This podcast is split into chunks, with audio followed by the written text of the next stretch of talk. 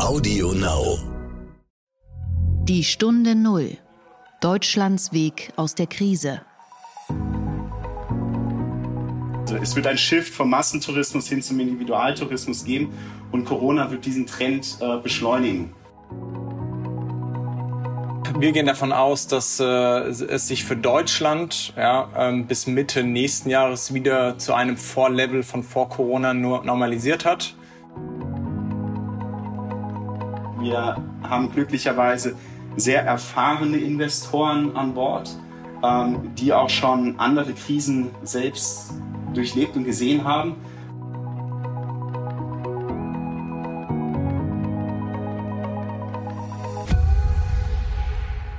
Hallo und herzlich willkommen zur Stunde Null, dem Podcast für Deutschlands Weg aus der Krise und den Neustart. Mein Name ist Horst von Butler, ich bin Chefredakteur des Wirtschaftsmagazins Kapital und ich sage danke, dass Sie wieder zuhören.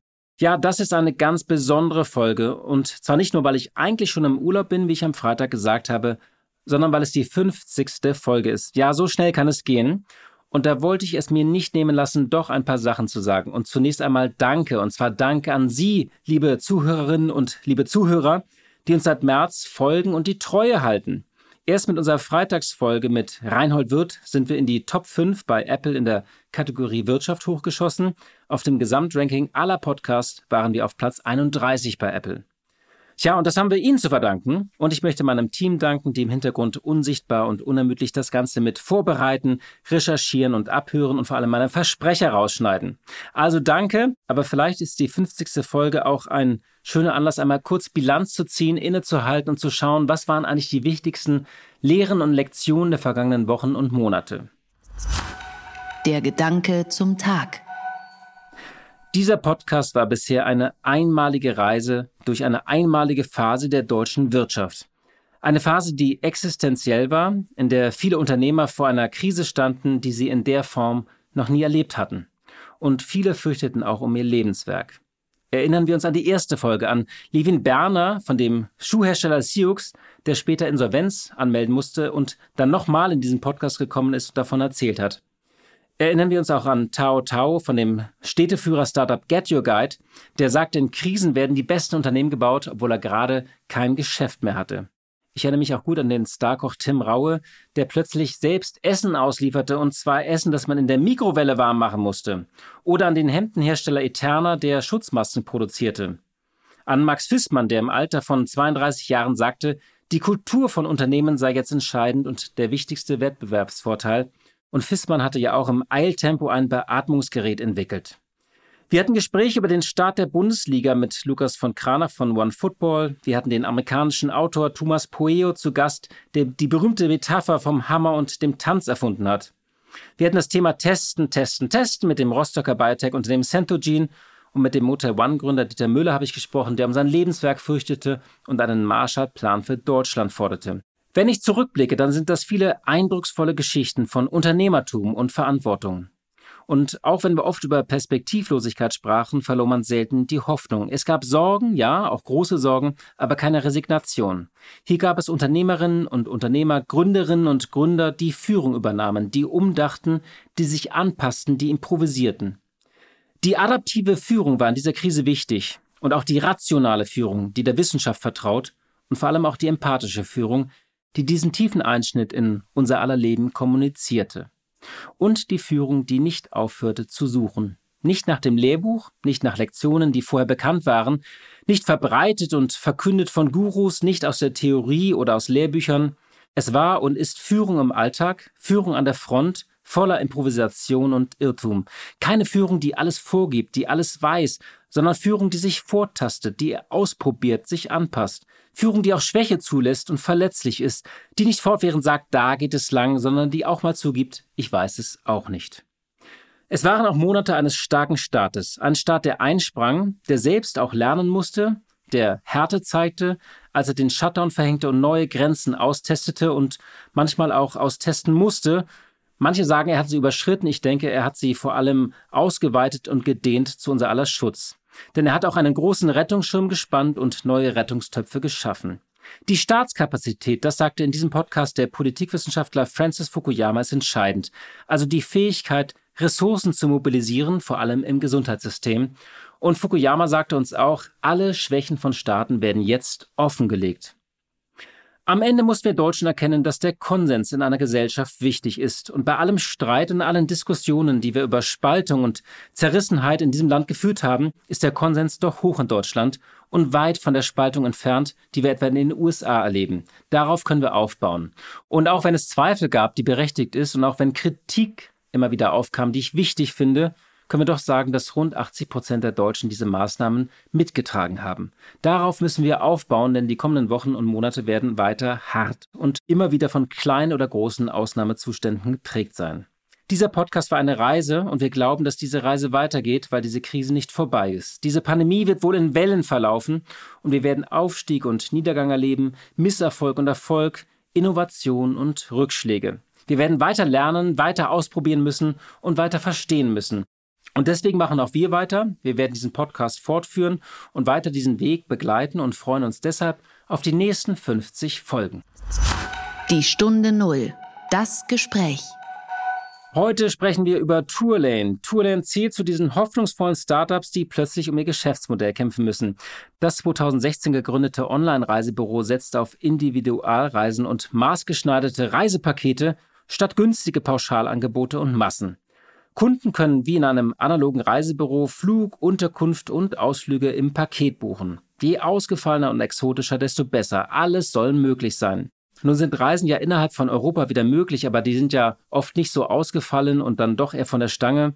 Und der Traum von Asien und Afrika oder Südamerika ist derzeit noch weit weg. Tourlane war jahrelang auf der Erfolgsspur. Es gab Investments von Airbnb, Trivago und den Get Your Guide Gründern. 2018 stieg der legendäre amerikanische Risikokapitalgeber Sequoia ein und der macht nur sehr selten europäische Deals. Insgesamt gab es eine Finanzspritze von 80 Millionen Dollar. Ende 2019 hatte Tourlane 300 Mitarbeiter und für 2020 waren eigentlich große Social-Media-Kampagnen mit Influencern geplant. Und ich spreche jetzt mit Julian Stiefel und Julian Weselek wie sie derzeit bei Tourlane arbeiten, über ihre Strategie und die Zukunft des Reisens. Beide kennen sich seit 20 Jahren und sind in Heidelberg aufgewachsen. Julian Weselek ging an die London School of Economics und zu Rocket Internet und Julian Stiefel studierte an der WHU und gründete ein Privatunterkünfte-Startup, das er später an Airbnb verkauft hat, wo er auch im Marketing arbeitete. Herzlich willkommen in der Stunde Null, Julian Stiefel und Julian Weselek. Hallo. Hi. Hallo. Schön, dass ihr euch Zeit nimmt und äh, ja, ein bisschen über erzählt über Tourlane. Vielleicht mal am Anfang gefragt, wie würdet ihr einem Bekannten beim Bier, der Tourlane nicht kennt, ganz kurz nochmal das Geschäftsmodell umreißen? Was ist euer USP? Also mit Tourlane schaffen wir letztendlich eine neue Dimension des Reisens, ähm, individuell und trotzdem einfach. Ja? Also Julian und ich, wir beide kennen uns schon seit äh, 20 Jahren, äh, über 20 Jahren. Wir sind zusammen in Heidelberg aufgewachsen. Wir waren immer oder sind immer sehr überzeugte Individualreisende gewesen. Ja? Ähm, das, was für uns aber beide immer ein richtiges Problem war, die, die Buchung. Ja? Im Reisebüro hat man im Endeffekt nur Standardpakete bekommen und ähm, online äh, haben wir uns durch 30, 40, 50 Seiten geschlagen, bis wir mal unsere Peru-Reise oder oder ähm, Bolivien-Reise zusammenbekommen haben. Und mit äh, Tourlane verbinden wir letztendlich die die, die Expertise, ja, für, ähm, um eine individuelle Reise buchen zu können, mit der Einfachheit ähm, ja, des, des Online-Geschäfts. Und äh, haben, haben Experten, die ähm, letztendlich dann die, die, die Reisen unserer Kunden auf ein, auf ein neues Level bringen, dass sie, dass sie für sich selbst kennen. Und da hat, haben wir schon die ausgefallensten Reisen bei uns gehabt. Also eine, ein, eine Kundin ähm, war zum Beispiel eine totale, ein totaler Fan von der Papaya-Frucht und dieser Kundin haben wir dann eine äh, Südamerika-Reise zusammengestellt ähm, auf den Spuren der Papaya auf verschiedensten Plantagen. Ähm, so, das ist jetzt eine, eine ausge sehr ausgefallene Reise gewesen, aber das umschreibt sehr gut, was, was wir machen. Ja? Also wir gehen sehr individuell auf die Wünsche der Kunden ein und ähm, stehen sehr stark für den Individualtourismus ähm, und sind für die Kunden der perfekte Online-Partner dafür. Ach so, und das heißt, diese Individualität, also wenn ich zum Beispiel sagen möchte, ich möchte eine Weltreise zu den besten Bars der Welt, könnt ihr auch sowas machen oder ist das dann schon zu absurd? Alles ist möglich. Ja, also wir, wir, wir, wir versuchen, ja, jeden, jeden Wunsch unserer Kunden möglich zu machen. Ähm, meistens gelingt es uns, manchmal müssen wir auch sagen, können wir nicht, ja, aber ähm, in der Regel äh, funktioniert es gut. Wann war euch klar, dass euch diese Krise voll treffen wird? War das schon irgendwie im Februar oder Januar, als es noch in China war, oder war das später erst, als das hier in Deutschland so im März losging? Uns hat die Krise ähm, im Anfang März getroffen. Wir hatten sehr starken ähm, Anfang des Jahres und ähm, im Anfang März ist dann die Buchungsnachfrage komplett eingebrochen. Ähm, Im Grunde kann man sagen, dass da der äh, Tourismus zum Stillstand gekommen ist und ähm, Umbuchungen und Stornierungen in die Höhe, Höhe geschnellt sind. Wir mussten natürlich dementsprechend uns äh, dann darauf einstellen. Ähm, zum Beispiel unsere Systeme mussten wir anpassen. Die waren gar nicht ausgelegt für so viele Umbuchungen und Stornierungen und ähm, genau haben uns dann auf die auf die neue neue Buchungsnachfrage ähm, und die Gegebenheiten angepasst. Welche Szenarien habt ihr ja durchgespielt? Alle Unternehmen mussten sich ja überlegen, was machen wir jetzt, wie lange dauert das an und könnt ihr noch mal ein bisschen beschreiben, wie ihr so von Worst Case bis Best Case das dann durchgegangen seid und wie ihr das dann auch angepasst habt in den drei Monaten? Wie gesagt, der Start in das Jahr war, war sehr, sehr erfolgreich. Und als dann im, im März die ähm, Buchungsnachfrage zurückgegangen ist, ähm, und wir im Grunde, und, also im Grunde unsere, unser, unser Geschäft ähm, zum Stillstand gekommen ist, ähm, mussten wir natürlich mehrere Maßnahmen ergreifen, um uns ähm, auf diese neue Situation wieder einzustellen. Ähm, dabei stand immer im Mittelpunkt in allen Maßnahmen, die wir ergriffen haben, dass äh, die Sicherheit unserer Mitarbeiter und unserer Kunden. Ähm, wir haben mit all unseren Reisenden, die ähm, nach während dem Ausbruch mit uns unterwegs waren, wieder sicher nach Deutschland zurückgebracht. Und äh, mit allen Reisenden, die mit uns jetzt in den nächsten Monaten hätten verreisen sollen, ähm, sind wir ins Gespräch eingestiegen und ähm, haben äh, Reisen umgebucht ähm, äh, und dementsprechend dann für äh, in, in dem nächsten Jahr 2021 ähm, umgebucht, um, um so äh, den Kunden trotzdem die Reisen zu ermöglichen. Ähm, wir haben aber natürlich auch andere Maßnahmen ergriffen, wie zum Beispiel unsere Marketingaktivitäten angepasst ähm, der, der Nachfrage. Ähm, wir haben, äh, um auch äh, um Mitarbeiterabbau äh, zu vermeiden, haben wir ähm, Kurzarbeit angemeldet ähm, für, für Mitarbeiter und, und so halt auf die auf diese Situation Situation angepasst. Im Grunde auf ein äh, die Situation ein Stillstand ähm, äh, des Tourismus in, in äh, März. Im Moment ist es ja so, ich habe mit verschiedenen Leuten rund um äh, Luftfahrt und Tourismus gesprochen. Ich hatte vor einiger Zeit hier den Fraport-Chef, äh, die waren dann so auf ähm, ja, 15 bis 20 Prozent Auslastung. Der, der Dieter Müller von Motel One hat mir nochmal gesagt, erst so bei so einem Drittel Auslastung könnt ihr das auch ungefähr beziffern? Also wie ist jetzt eure Auslastung zur, zur normalen Zeit eigentlich, was, wenn es Corona nicht gegeben hätte? Wo, wo steht ihr da gerade?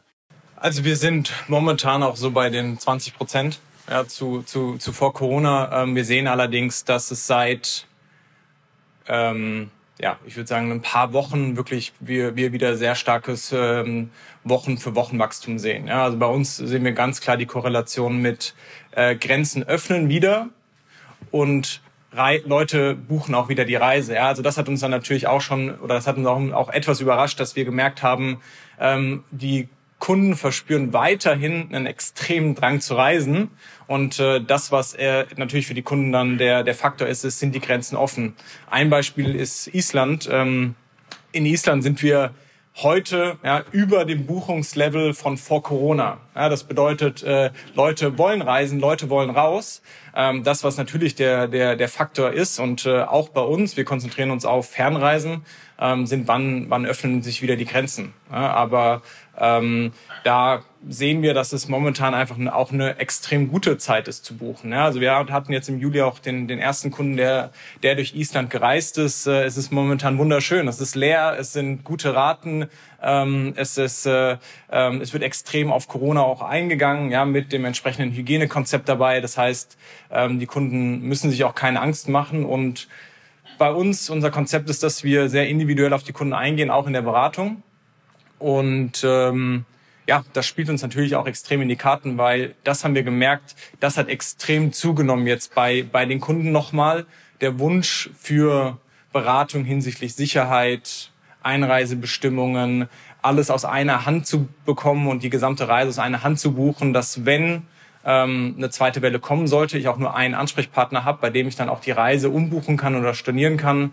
Ähm, entsprechend sehen wir für uns, ähm, dass äh, Corona schon ein Katalysator auch für unser Geschäftsmodell sein wird. Mhm. Da, da wollte ich mal gerne ein bisschen so nachfragen. Also ihr lebt ja auch von diesen exotischen Reisezielen wie Afrika oder ähm, Ostasien oder Südamerika, die auch so ein Kern eures Angebots waren. Das geht ja im Moment noch nicht. Wie ist denn da euer Ausblick? Und was sagt ihr so Menschen, die jetzt gesagt haben, Mensch, ich würde im, im April, äh, im Herbst wieder gerne nach Afrika oder im Frühjahr würde ich gerne mal nach Asien. Wie geht ihr da im Moment vor? Und was wäre da auch euer Rat so an Kunden, die sowas planen oder träumen, äh, davon träumen, sowas zu machen? Also ich glaube, ein, äh, ein, ein, ein großes Learning, was wir gemacht haben, wir planen nicht mehr so weit in die Zukunft, wie wir es vor Corona gemacht haben. Ja, auch so unsere, äh, ich sag mal, unsere Businesspläne, die, die haben wir momentan verkürzt auf drei bis sechs Monate und vorher war das dann eher die zwölf bis 24 Monate, in die wir dann in die Zukunft wirklich gut planen konnten. Ähm, da ist natürlich jetzt eine ganz andere Flexibilität gefragt. Kunden ähm, ja, können wir im Endeffekt den Status quo sagen, den wir über die einzelnen Länder wissen. Ja, in Asien hat sich die Situation schon wieder deutlich entspannt. Ähm, in äh, Südamerika zieht es gerade erst an. Das, was, worauf, worauf wir uns eingestellt haben, ist im Endeffekt uns auf die jetzige Situation einzu, äh, einzugehen. Ja, das heißt, Kunden ja, bekommen bei uns jetzt eine, nochmal eine ganz andere Sicherheit und auch Flexibilität der Umbuchung und der Stornierung als, als es vor Corona möglich war. Ja, und da sind wir, haben wir direkt angefangen, mit unseren Partnern zusammen Konzepte zu erarbeiten, so dass es auch möglich ist. Aber ich glaube, da muss, muss sich im Endeffekt auch die Reiseindustrie ändern, dass das Risiko, dass Kunden bereit sind einzugehen, auch in der Vorbuchungszeit, machen sie nur, wenn man auch den Kunden die Flexibilität gibt, sollte es wieder ja, zu einem ähnlichen Fall kommen, dann auch äh, ähm, klar eine, eine Umbuchungsmöglichkeit oder Stornierungsmöglichkeit zu haben. Das ist mir auch aufgefallen, irgendwie, wenn man selbst nur nach Angeboten sucht, dass dieser, dieses, dieser Filter, Stornierungsfrist, das ist so ein neuer Filter, den man genauso äh, haben konnte, wie irgendwie, wie viele Personen oder möchte man einen Pool haben und wie wichtig der geworden ist, so bei einer, also eigentlich ist die Stornierungsfrist ein sehr wichtiger Filter bei Angeboten geworden. Ist das, äh, ist das so mein Eindruck als, als Kunde da so richtig oder? Extrem. Ja, also es ist total wichtig für Kunden, ähm, die Flexibilität zu haben, äh, ja, bei, bei uns sind es dann, dann 30 Tage vor Abreise. Wir haben in der Regel eine sehr lange Vorbuchungszeit. Ja, die, die ist in der Regel, sind die so sechs, sieben Monate. Ähm, das bedeutet, äh, bis 30 Tage vorher können Kunden komplett kostenfrei ähm, stornieren und auch umbuchen. Mhm.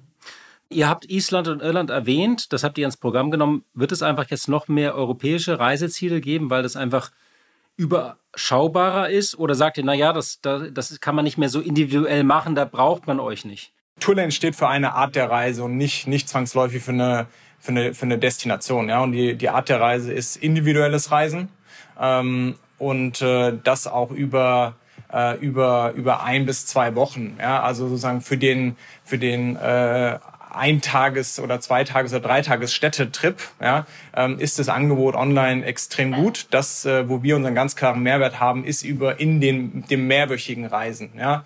Ähm, dass unser Kerngeschäft weiterhin da, da, darin liegt ähm, auf das Fern, Fernreisesegment, das, das ist so und das bleibt auch. Ja. Wir, wir, ähm, wir, wir, wir wissen, dass Kunden wieder nach Afrika reisen wollen, nach Asien reisen wollen, nach Neuseeland reisen wollen. Ähm, das, was wir heute nicht zu 100 Prozent wissen, äh, genau wann wird es so sein. Ja, ähm, aber wir versuchen für uns als Unternehmen oder wir als Unternehmen ähm, versuchen jetzt gerade die Situation und die Zeit auch bestmöglich zu nutzen. Das heißt, ähm, wir investieren ähm, genauso wie vorher in unsere Technologie ja, beispielsweise. Also wir haben in, in unseren Marketingaktivitäten haben wir deutlich runtergeschraubt. Wir, wir haben auch in unseren Verkaufsaktivitäten dann entsprechend auch runtergeschraubt. Aber äh, beispielsweise ähm, Technologie ähm, sind wir sind wir gerade sehr stark am, am Weiter investieren, sodass wir ja, noch stärker im Endeffekt ähm, aus dieser Krise, gestärkt aus dieser Krise zurückkommen,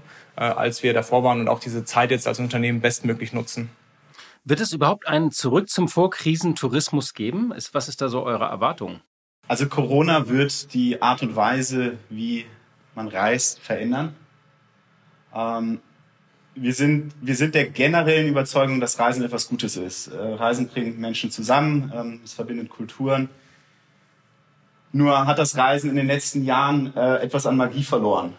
Ähm, heute steigt man in den Billigflieger und ähm, fliegt dann mit äh, hunderten Leuten zu immer den gleichen Touristenwahrzeichen. Ähm, das sind, das ist eine Art der, äh, des Reisens, ähm, des Massentourismus, der vom Individualtourismus äh, wird der, äh, äh, wird, also es wird ein Shift vom Massentourismus hin zum Individualtourismus geben und Corona wird diesen Trend äh, beschleunigen es wird mehr um Authentizität, Einzigartigkeit beim Reisen gehen, der Respekt und äh, äh, auch der, der Schutz der einzelnen Kulturen und ähm, äh, der, der einzelnen Länder, den gilt es zu bewahren. Und darauf wird ähm, zukünftig sicherlich noch mehr Fokus gelegt werden beim Reisen. Das heißt, es wird ein, ein, äh, eine Veränderung im Bewusstsein vom Reisen geben. Und ähm, Reisen wird auch einfach an Bedeutung wieder gewinnen. Ja, das kann sein. Und davon wollt ihr profitieren sozusagen von diesem Trend. Genau. Ja, bin mal gespannt. Also weiß ich nicht, kann ich nicht beantworten. Wenn ich mir so die Bilder von Mallorca angucke, würde ich mal sagen, da ist noch sehr viel äh, Raum für Pauschaltourismus. Also da wird wieder ordentlich gefeiert, aber das kann natürlich auch sein, dass sich das langfristig verändert.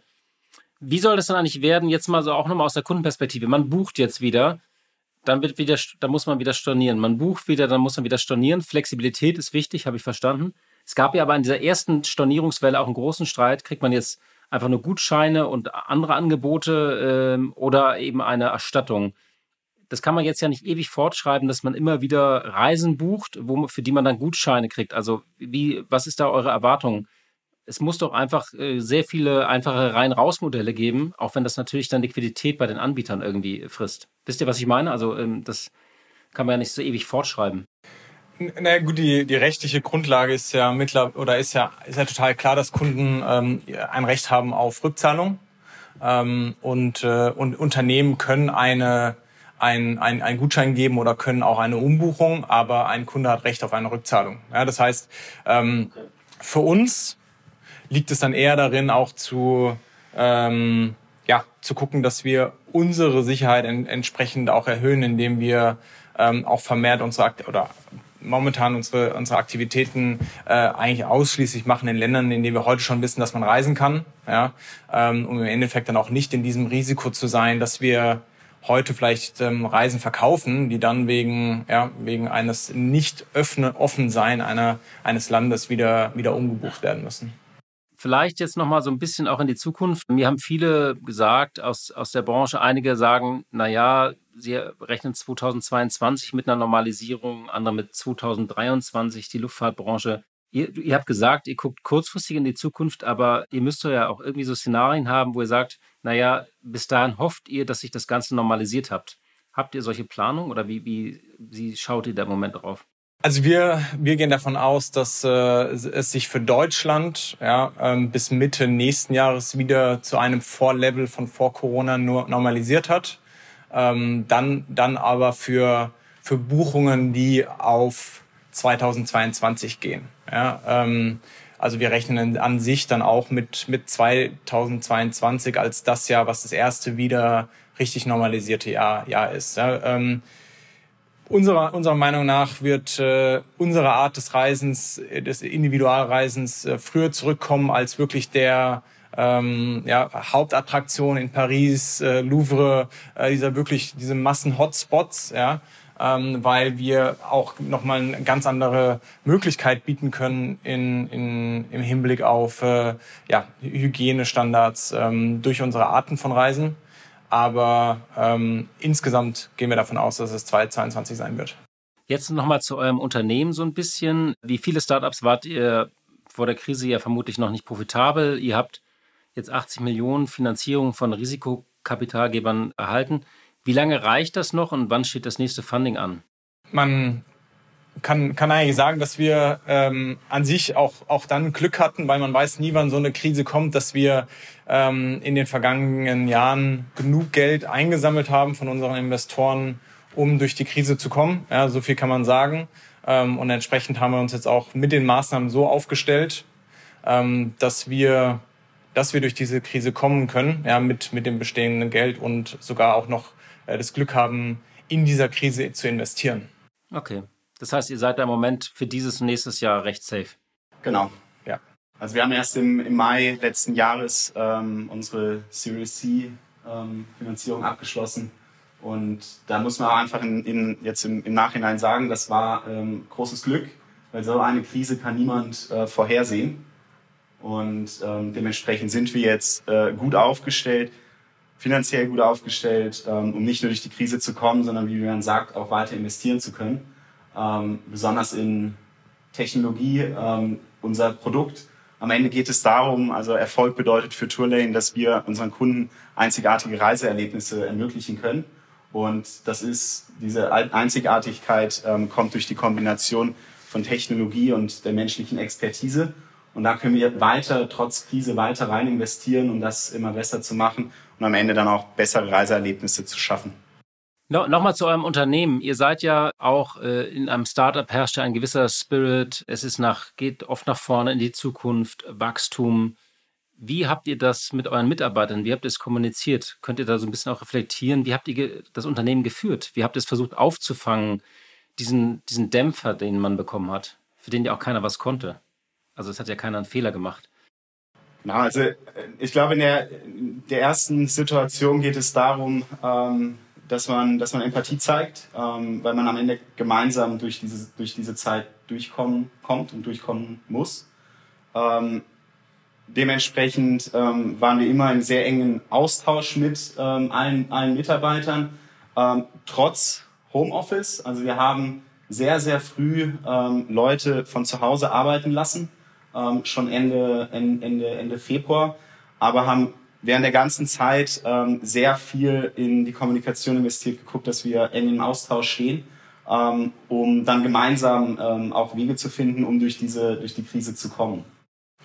Also insgesamt war es natürlich schon für uns eine verrückte Situation. Wir sind seit unserer Gründung sind wir jedes Jahr unfassbar stark gewachsen. Ja, wir sind äh, auf, auf, auf über 300 Mitarbeiter angewachsen jetzt in den paar Jahren. Ähm, entsprechend äh, war es für uns dann schon eine, eine Herausforderung, ähm, in, dieser Situation zu sein. Ja, ähm, auch ein ganz großes Learning jetzt dann auch für, für Julian und mich.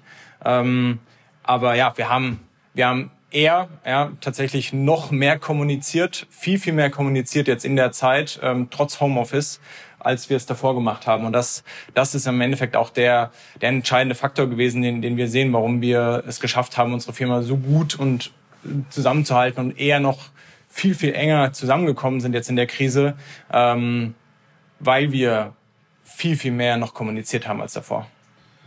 Und das, was man jetzt sieht, ist einfach die Motivation im Team, dass wir gemeinsam zusammen durch diese Krise kommen und dann aber auch gestärkt herauskommen. Und ähm, das ist wirklich auch als, als Gründer ähm, und, und Geschäftsführer das zu sehen, ist, das ist äh, wirklich sehr, äh, ähm, das, das freut, freut an einem unheimlich, ähm, dieses, dieses Gemeinschaftsgefühl und ähm, dazu sehen, dass, die, dass wir einfach bei Tourlane eine sehr, sehr starke Kultur haben und wir gemeinsam ähm, daran arbeiten, durch diese schwierige Zeit, Zeit zu kommen. Ja. Weil das Besondere ist ja schon so, ich weiß, in der Startup-Szene, man sagt immer, Scheitern gehört dazu, aber das ist ja was anderes. Das ist ja nicht so, dass man einfach ein, eine blöde Idee hat oder sowas, sondern es geht einfach darum, dass man einen, Exo, ja, einen Schock von außen bekommen hat. Wo, woraus zieht ihr selbst Kraft? Was motiviert euch? Also wie motiviert ihr euch selbst, ihr persönlich als Gründer? Also für uns, als wir damals ähm, äh, Tourlane, Tourlane gegründet haben, war klar, wir wollen ähm, die Art und Weise, wie Reisen gebucht werden und wie Reisen stattfinden, das wollen wir verändern. Und ähm, diese, diese äh, Mission, ähm, das, hat sich, das hat sich nicht verändert. Das ist weiterhin für uns ähm, das Ziel und ähm, das ist auch während der Krise das Ziel, dafür zu sorgen, dass wir, dass wir Reiseerlebnisse immer besser machen. Wie gesagt, Erfolg bedeutet für uns, dass wir einzigartige Reiseerlebnisse schaffen. Und ähm, diese Motivation verliert man auch nicht durch, durch eine Krise. Wir haben sehr, sehr viel Support von ähm, unseren Investoren. Ähm, wir haben glücklicherweise sehr erfahrene Investoren an Bord, ähm, die auch schon andere Krisen selbst durchlebt und gesehen haben, äh, mit denen wir jetzt einfach sehr eng im Austausch stehen, ähm, um genau zu gucken, wie, wie, wir, wie wir, welche Schritte wir gehen, um durch diese Krise zu kommen. Und äh, davon profitieren wir natürlich unheimlich. Mhm. Ja, vielleicht jetzt noch zum Schluss. Was würdet ihr denn, wenn ich jetzt sage, ich will wegfahren, was würdet ihr im Moment raten? Also wohin sollte es gehen und wann und wie flexibel soll ich dabei sein? Ich will irgendwas Aufregendes erleben. Ich habe gesagt, ich will raus. Ich will aus diesem ganzen Shutdown Deutschland. Ich muss mal wieder raus. Was wäre da so euer Rat? Also ähm, je nachdem, was für ein Typ du bist, ja, ähm, können wir dir, wie, wie vorhin schon gesagt, Island gerade extrem empfehlen. Ja, ähm, wir sehen aber auch, dass Leute, die es eher ein bisschen ruhiger angehen lassen möchten, auch gerade viel diese Schellen buchen. Ja, ähm, das heißt, dort eine, ja, eine, eine, auch, auch da wieder eine, eine, eine Insel, die die extrem wenig von Corona bis gar nicht mehr befallen ist und äh, entsprechend ähm, sind das glaube ich so wären das glaube ich so unsere beiden Tipps, die wir gerade gerade geben, ähm, je nachdem auch was für ein Typ dann du bist. Island oder Seychellen, das ist auch eine schöne äh, Auswahl. Jetzt meine allerletzte Frage. Wer hatte diese Idee zu diesem wunderbaren Teppich? Unsere Hörerinnen und Hörer können das nicht sehen, aber ich kann es hier auf Zoom sehen. Ihr habt einen fantastischen Teppich da unten. Das ist so ein alter Teppich, so Richtung Perser. Wer hatte die Idee? Hat es irgendein Designer oder gibt es eine Geschichte dazu?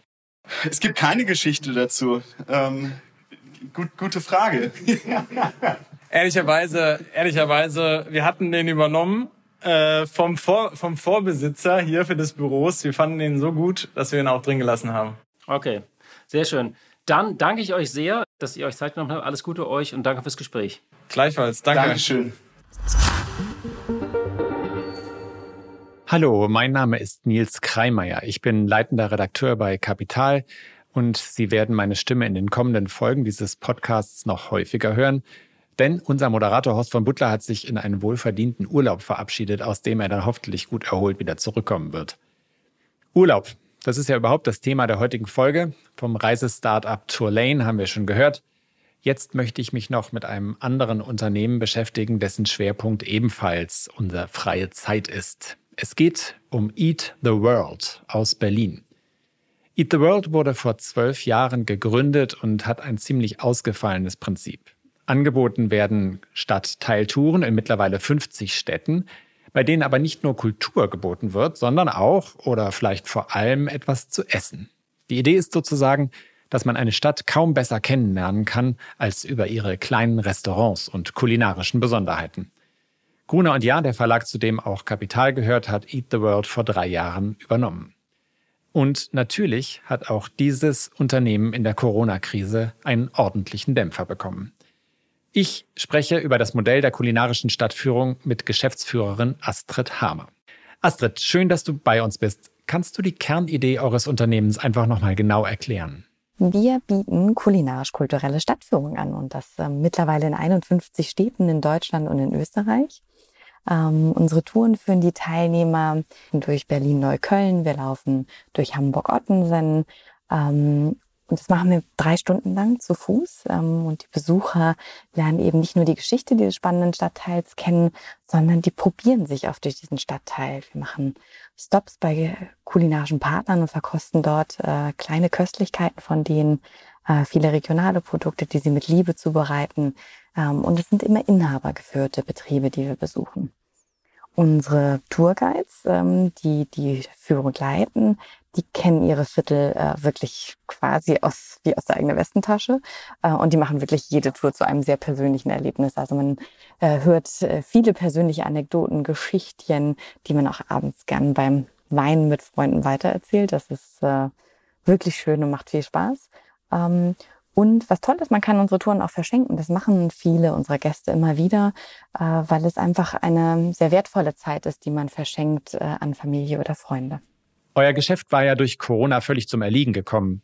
Klar, niemand bucht mehr eine Stadtteiltour, wenn man sich eh kaum frei bewegen kann.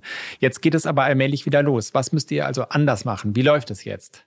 Ja, wir hatten elf Wochen lang Tourpause. Ähm, und wirtschaftlich hat sich das natürlich total auf unser Geschäft ausgewirkt. Ähm, seit Anfang Juni laufen wir jetzt wieder Touren. Wir dürfen endlich, wir sind voller Tatendrang und äh, äh, voller Energie. Ähm, ja, und das Geschäft hat sich verändert, denn wir müssen viel flexibler sein, wir müssen mutig sein. Es gibt irgendwie keinen Standard mehr, Prozesse neu überdenken, auch schneller Entscheidungen treffen. Ähm, ein Beispiel ist da so die kulinarischen Partner, mit denen wir zusammenarbeiten. Die ändern durchaus täglich mal ihre Öffnungszeiten. Die sind auch noch unsicher. Wir müssen immer wieder auf äh, lokale Einschränkungen eingehen, was Gruppengröße betrifft oder Mundschutzpflicht. Das ähm, verändert sich sehr schnelllebig und äh, da müssen wir schnell agieren. Ähm, und gerade zu Anfang war das natürlich total herausfordernd. Ne? Also jedes Bundesland hat da anders agiert. Ähm, aber ja, wir haben das gut hinbekommen, trotz räumlicher Distanz, trotz Homeoffice. Ähm, irgendwie ist das Team in der Zeit weiter zusammengerückt. Ähm, da bin ich ein bisschen stolz drauf und wir haben irgendwie das Motto ausgerufen, gemeinsam schaffen wir das, ähm, äh, unser Geschäft wieder zu beleben. Und ja, das haben wir auch geschafft. Ähm, das zeigt wirklich auch nochmal, wie toll das Team ist und da, äh, wie wir zusammengehalten haben in der Zeit. Eine weitere Herausforderung ist für uns natürlich, ähm, dass wir in der Corona-Hochphase einfach wenig Vorausbucher hatten. Das heißt, kein Mensch hat darüber nachgedacht, ein Tourticket für den Sommer zu kaufen. Und das merken wir sehr. Das heißt, auch da sind wir ähm, gerade sehr kreativ. Wie kriegen wir Menschen dazu, kurzfristig zu buchen? Denn natürlich ist es das Allerschönste, was man jetzt machen kann. Ähm, alle bleiben eher in Deutschland zu Hause. Und da die eigene Stadt oder die Stadt, die nicht weit weg liegt, neu zu entdecken, macht natürlich riesig Spaß. Also das Beste, was es so geben kann. Wie reagieren denn die Kunden auf die veränderte Situation? ja, um die Sicherheit unserer Gäste, Tourguides und kulinarischen Partner zu gewährleisten und eben trotzdem ein unvergessliches Tourerlebnis ähm, bieten zu können, haben wir uns natürlich an Hygienemaßnahmen gemacht. Ähm, und natürlich waren wir auch super gespannt, wie das bei den Kunden ankommt, äh, haben sofort die ersten Feedbacks ausgewertet nach dem Neustart.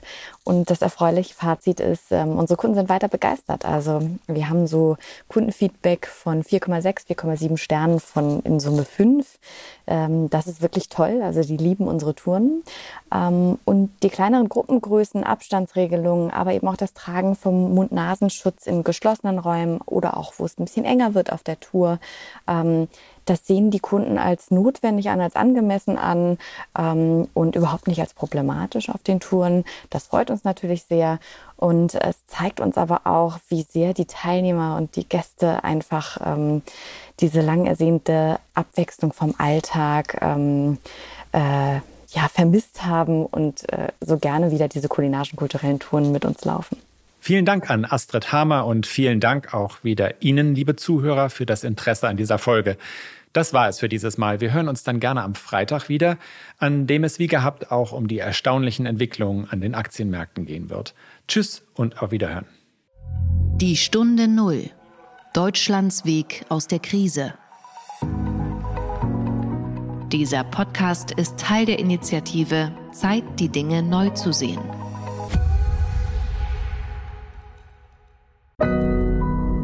Audio Now.